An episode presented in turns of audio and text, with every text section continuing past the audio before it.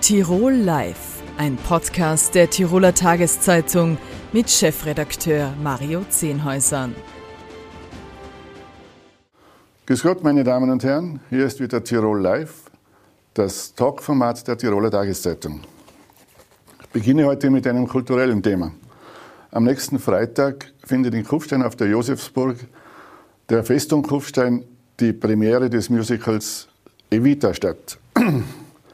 Das Erfolgsstück von Tim Rice, die Musik stammt übrigens von Andrew Lloyd Webber, äh, erzählt das aufregende Leben der Präsidentengattin äh, Evita Perón, oder Eva Perón genannt Evita, die wegen ihres großen sozialen Engagements äh, von ihren Landsleuten, vor allem von den Ärmeren und Unterdrückten, geliebt wurde.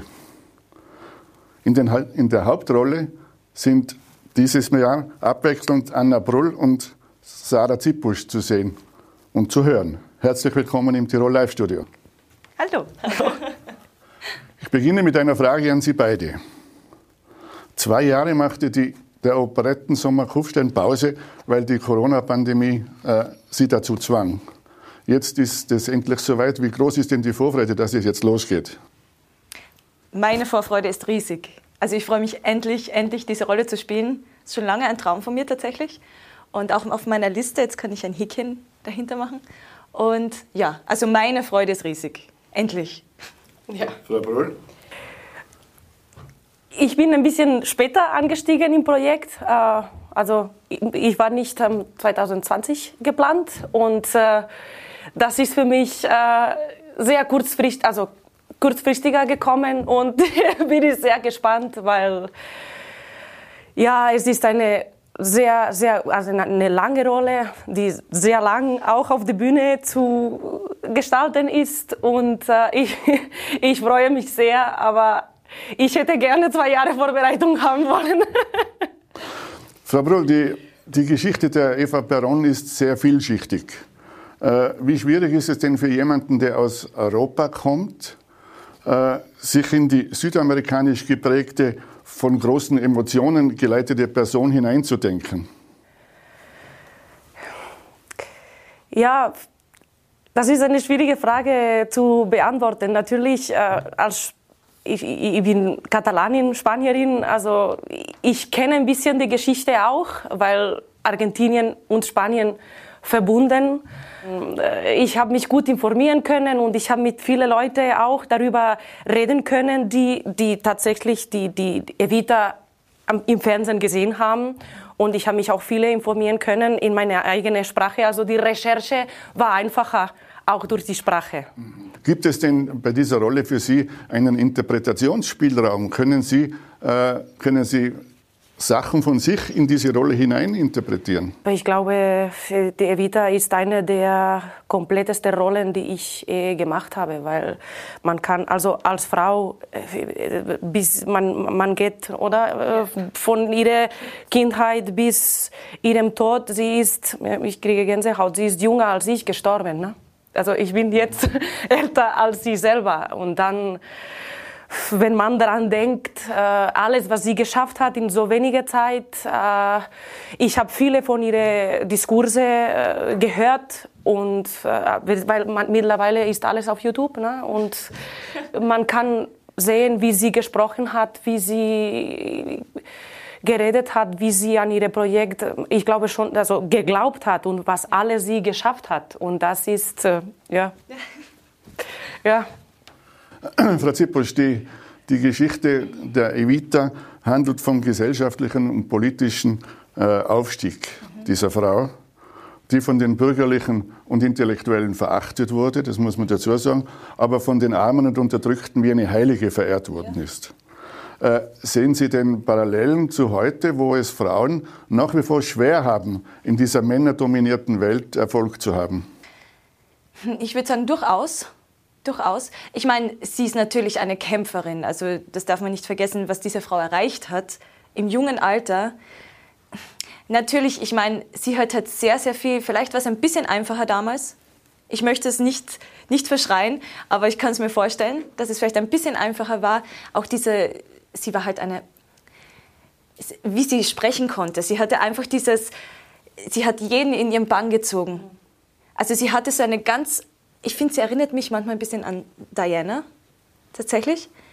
Sie hatte etwas so Charismatisches und Authentisches und sie war halt eine von ihnen. Ja.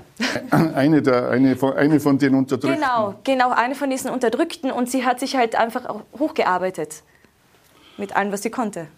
Äh, die meisten Zuschauer kennen Evita wahrscheinlich äh, in erster Linie vom Film, vom Fernsehfilm, Madonna, mit, ja. mit Popstar Madonna in der Titelrolle. Ja. Ist, das, ist das eigentlich eine Belastung für Sie oder, oder ist das ein Vorteil? Sehen Sie das als Vorteil? Ich sehe es nicht als Belastung tatsächlich, weil ich mache meine eigene Interpretation. Ich habe mir sehr viel, ich habe mich sehr viel erkundigt über ihr Leben, über zum Beispiel, sie ist ja mit 14, 15 schon nach Buenos Aires. Ich meine, diese Vorstellung und ein bisschen kann ich mich persönlich auch damit identifizieren, dass ich von, von Land, ich bin von Berg grundsätzlich, also wirklich von, von wo der Fuchs Guten Morgen sagt, und auch in die Großstadt nach Wien gekommen. Und das ist schon, kostet sehr viel Überwindung, aber für mich ist es jetzt kein Druck tatsächlich, dass ich jetzt das so machen muss wie Madonna oder das so. Also für mich ist es da.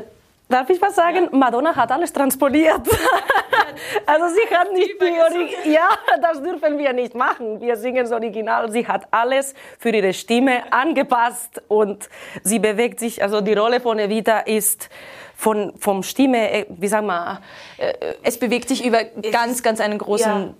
Und Madonna hat es für sie angepasst und so hat sie gesungen. Wunderbar. Natürlich ist Madonna, mein Gott. aber, aber sie hat nicht original gesungen. äh, Frau Brull, Sie stammen eigentlich aus dem Opernfach. Ja. Was, was hat Sie denn äh, dazu bewegt, jetzt ins, ins, sich ins Musical-Genre zu bewegen? Enrique. Enrique, ja. Ich habe Enrique äh, hier in Innsbruck. Sie meinen Enrique Casavalga? ja, ja, ja. Ja, er hat mich äh, zugehört und äh, er hat mich eingeladen im Vorsingen äh, zu, zu, zu, Vorsingen und ich habe ihm gesagt, äh, was für was und er hat gesagt, ja, ich suche eine Evita. Ich habe gesagt, Enrique, aber ich bin eine Opersängerin. Ja, und ich habe gesagt, ja, ich tanze gerne zu Hause, aber auf der Bühne singe ich lieber und stehe. Der hat gesagt, das ist meine Arbeit, das mache ich. Du kommst, mach dein Ding und ich helfe dir. Ja. Frau Zipposch, umgekehrte Frage an Sie. Sie sind ausgebildete Musical-Sängerin. Ja. Äh, was würde Sie, oder würde Sie ein, ein Ausflug in die Oper auch reizen? Reizen natürlich. Also ich bin ganz ehrlich, ich ich glaube, ich habe nicht das Talent, um Oper zu singen oder nicht die Ausbildung die richtige dazu.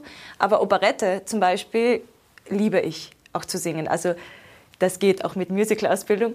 Ähm, aber ich beneide Opernsänger einfach dieses Volumen und ein Riesentheater zu füllen ohne Mikrofon. Ich beneide es auf jeden ja, Fall. Für mich ist die Schwierigkeit eben diese, dass ich jetzt ein Mikrofon habe. Ne? Da bin ich gespannt, wie meine Stimme mit dem Mikrofon klingt. Ja. Jetzt, jetzt geht es nach Kufstein. Meine Damen, die, äh, die Josefsburg äh, ist äh, eine wunderschöne, aber auch eben herausfordernde Arena für, für Sängerinnen und Sänger. Haben Sie sich schon mit der Umgebung da unten vertraut gemacht? Sind Sie mal unten gewesen schon? Ich habe es nur durch dem Auto. Ich bin nur durchgefahren mit dem Auto. Ich war noch nie dort. Ich habe nur die Festung von draußen. Wir sind erst morgen, morgen genau. sind wir erst auf der Bühne. Bin gespannt. Ich kenne es auch nur aus dem Fernsehen und vom Zug. Ja. Von kurzen Zwischenstopps, aber ich freue mich schon sehr. Ja. Sehr beeindruckend. Es, es, wird, wie gesagt, herausfordernd, äh, auch für Sie, weil äh, es kann schon sein, dass man abends einmal gegen gegen den Zug ansingen muss, der im Tal vorbeirauscht, oder gegen die Vögel äh, oder gegen den Wind, der durch, die, durch das äh, Dach da bläst. Äh, auch die Kasematten, wo sie sich äh, dann aufhalten werden, sind mitunter etwas feucht. Also für die Stimme ist es nicht einfach. Ich glaube, die Adrenalin wird uns helfen. ja. Fest inhalieren und, ja. und Bonbons dann, dann ja. zu können, dann geht schon. Ja, das schaffen wir. Zum Schluss noch, Sie halten sich äh, insgesamt dann äh, ein bisschen mehr als zwei Wochen in, in der Region Kufstein auf. Äh, Sie sind ja nicht jeden Tag auf der Bühne. Äh, was haben Sie denn da als, als Alternativprogramm zum Singen dann sich vorgenommen? Ich glaube, ich weiß es nicht. Vielleicht ein bisschen wandern gehen? Ja, das also hoffe ich. Ich liebe Berge, also von dem her, ich werde die Zeit sicher nutzen. Ja. In der Zwischenzeit ein ich bisschen. werde mit Evita auch äh, genug, weil es werden vier, fünf Tage zwischen die Vorstellungen und äh, dann mit den Choreografien und die Texten äh, wiederholen, glaube ich, das werde ich auch machen müssen. Ich kann nicht fünf Tage ohne, ohne Evita Üben und essen. Ja, üben, ein bisschen üben wird auch sein müssen, glaube ich, ja.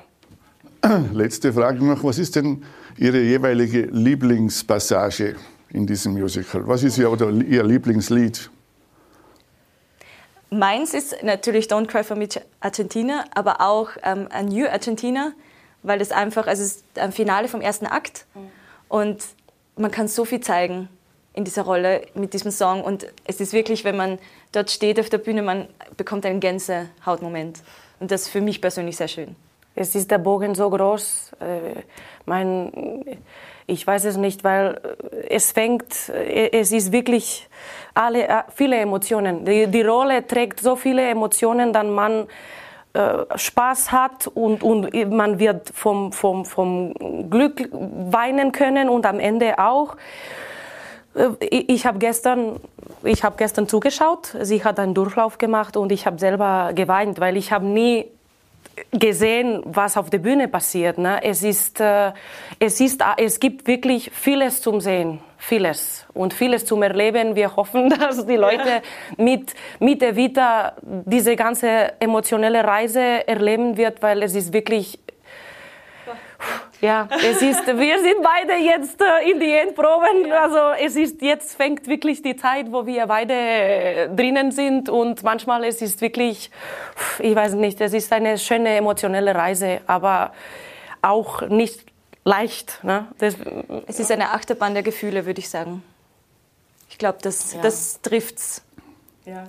Frau Brull, Frau Zippusch, vielen Dank für Ihren Besuch bei uns im Studio und toi toi toi für Dankeschön. die Premiere. Danke, danke. Alles Gute.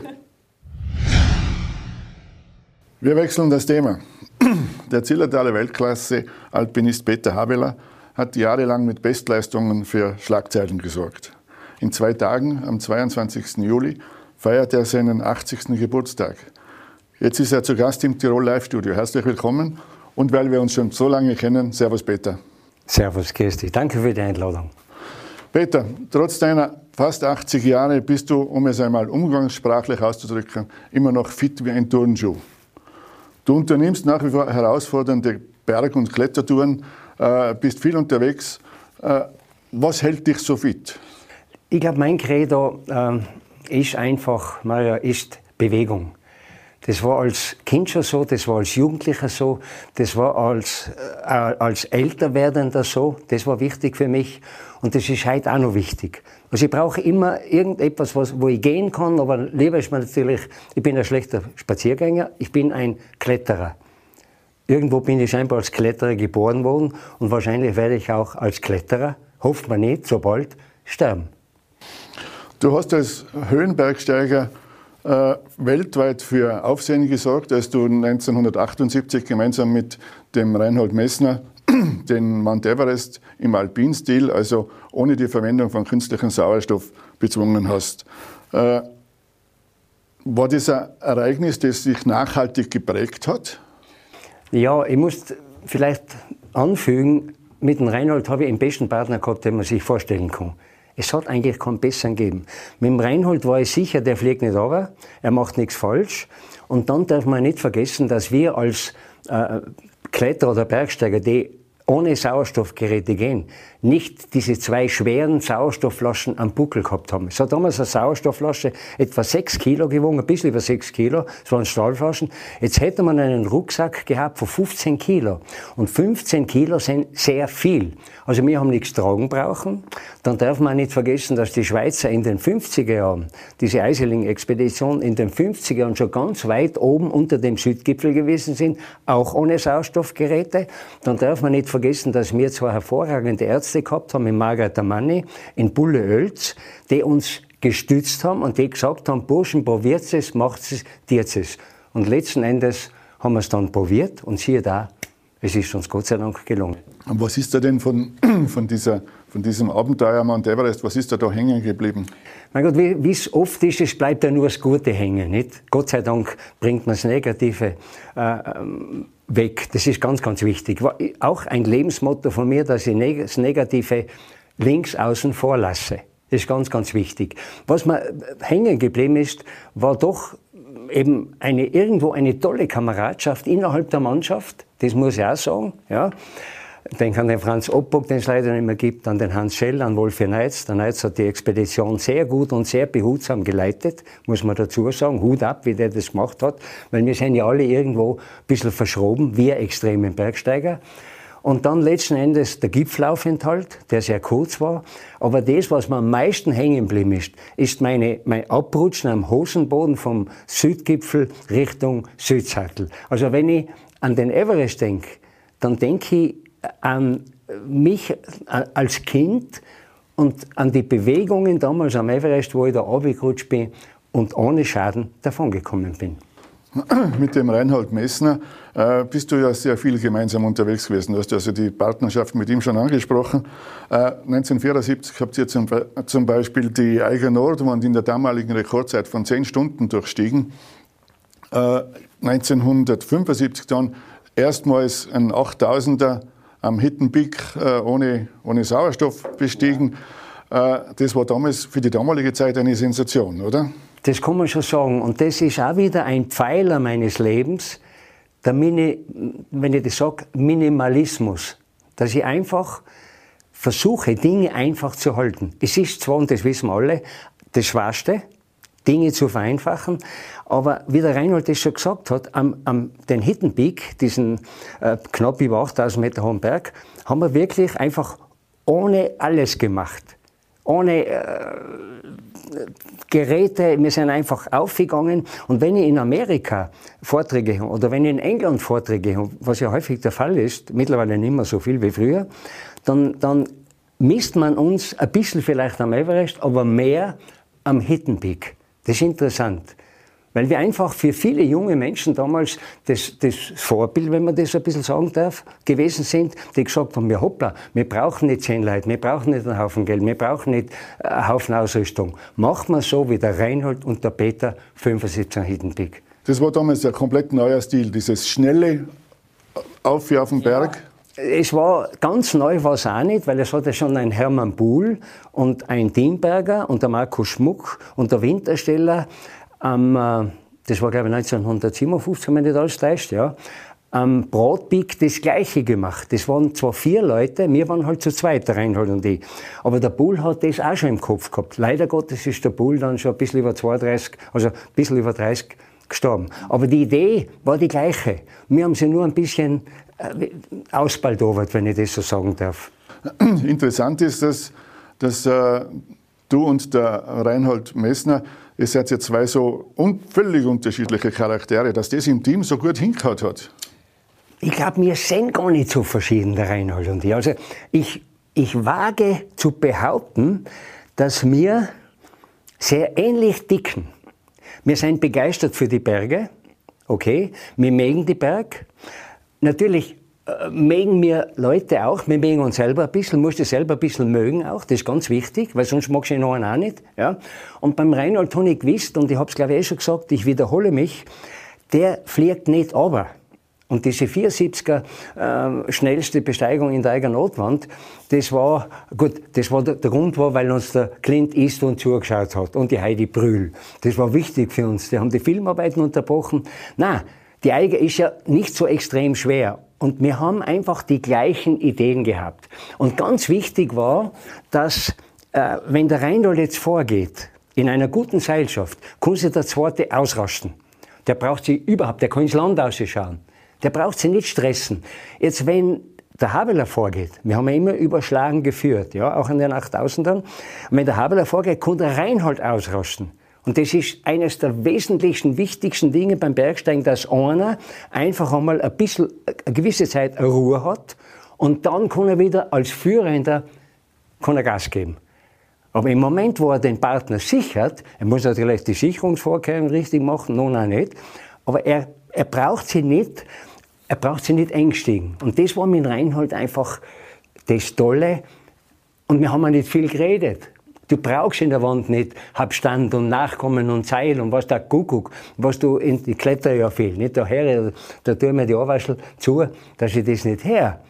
Weißt, es hat zwischen Mesner und zwischen dem Habler ein wirklich ein ganz stummes, tolles Einverständnis gegeben. Und an das denke ich heute noch sehr gern. Und du hast in deinem Turnbuch 5 8000er stehen. Äh, hättest du gerne alle 14 drinnen stehen gehabt, wie der Reinhold Messner? Überhaupt nicht. Ich, ich habe nie Gipfel gesammelt. Ich bin auch einer, der oft gern auf die gleichen Gipfel geht. Das muss ich auch dazu sagen. Aber mir war wichtig, wie, wie, wie der, die Everest-Geschichte vorbei war, dass ich heimkomme, dass ich einmal schaue, dass die wirtschaftliche Situation ein bisschen höher raufkommt. Wir haben damals in einer, in einer 29, 30 Quadratmeter Wohnung zu dritt gewohnt alles unzulänglich, ja. Das war mir wichtig. Und, und ich bin dann als Bergführer sozusagen eigentlich in den heimatlichen Bergen unterwegs gewesen. Klettern und vor allem das, das Höhenbergsteigen, wie ihr das betrieben habt, äh, ist nach wie vor immer mit großem Risiko verbunden. Die Grenzen werden immer weiter ausgelotet. Äh, dabei kommt es leider auch zu Unfällen, bei denen Menschen ihr Leben verlieren. Nun kennt man sich ja in der, in der Kletterszene. Äh, wie betroffen macht es dann, wenn, wenn Freunde oder Leute wie David Lammer oder Hans-Jörg Auer dann ums Leben kommen? Wie der David, wie die Nachricht vom, vom Absturz von David und von Hans-Jörg Auer kriegt, äh, übermittelt bekam, ja, habe ich mir gedacht, das gibt's nicht. Die erste Reaktion ist immer, na, das gibt's nicht. Die waren zu gut, die können nicht runterfliegen, ja. Aber, aber natürlich bist du traurig und gehst dann nicht zur Tagesordnung über. Aber du denkst, wieso sind die jetzt aber geflogen? War das eine Lawine? War das ein Seilbruch? War das eine technische Unzulänglichkeit beim Sichern? Was der Geier? Da gibt es ja sehr viele Möglichkeiten. Und dann denkst du, ja, äh, also die Vorsicht ist im wahrsten Sinne nicht die Mutter der Porzellankiste, aber die, das Wichtigste beim Bergsteigen das Aufpassen, die Achtsamkeit, ja nicht glauben, dass du jetzt der Beste bist. Es gibt sehr viele Routinefehler, das wissen wir auch. Es gibt natürlich auch mittlerweile viele Fehler, die durch äh, schlechte Ausrüstung äh, produziert werden. Ja. Nein, aber du, du nimmst es wahr. Ich kann mich noch gut erinnern, der Dach an mich, leider Gottes, also fast alle meine Partner, ob das am Nanga Parbat war, am Joe Yu gewesen ist, äh, die leben nicht mehr. Es ist halt so. Ja. Die haben, der Michel ist im Beck gestorben, der Marcel Rüdi ist am Makalu gestorben, der Dag Scott, dieser unglaublich tolle englische Kletterer, das war, ja, das war ein Spitzenmann, nicht auch Everest-Besteiger mit dem Dougal Südwestland zum ersten Mal, der ist an Krebs gestorben. Also, ich bin nur froh, dass mir noch halbwegs gut geht, das konnte etwas herschmeißen, das wissen wir. Betroffen macht dich das allemal. Ja? Aber dann gehst du wieder ein bisschen, du gehst wieder auf den Berg, du gehst wieder klettern, du drückst das und das ist ja wichtig. Äh, du musst es wegdrucken. Du musst es wegdrucken. Wenn du heute in die Berge unterwegs bist, Peter, äh, und andere Bergsteiger und Kletterer zuschaust, was, was läuft deiner Meinung da? Ist das alles in Ordnung oder was läuft falsch? Ja, natürlich. Wenn ich, wenn ich jetzt äh, meinetwegen gehe Alper oder gehe Wildspitze oder gehe Glockner, nicht? Äh, für mich selber, und ich habe es auch schon erwähnt, ist einfach das Um und Auf, die Ausrüstung einfach zu haben. Ja? Es ist auch wichtig, dass ich keinen schweren Rucksack habe. Ich brauche nicht den Hausrat von daheim mitnehmen im Rucksack. Und das machen aber ein paar. Ich brauche nicht drei Pullover, ich brauche nicht zwei Ballen Socken, ich brauche nicht zwei Ballen Handschuhe. Adäquates Equipment ist wichtig, ein gutes Schuhwerk ist wichtig, eine gute Vorbereitung ist wichtig, eine, eine wirklich fundierte Information ist wichtig. Also nicht immer nur im Internet nachschauen, was Licia Müller äh, den Grad gemacht hat am Glocken und sagt, das ist ganz leicht.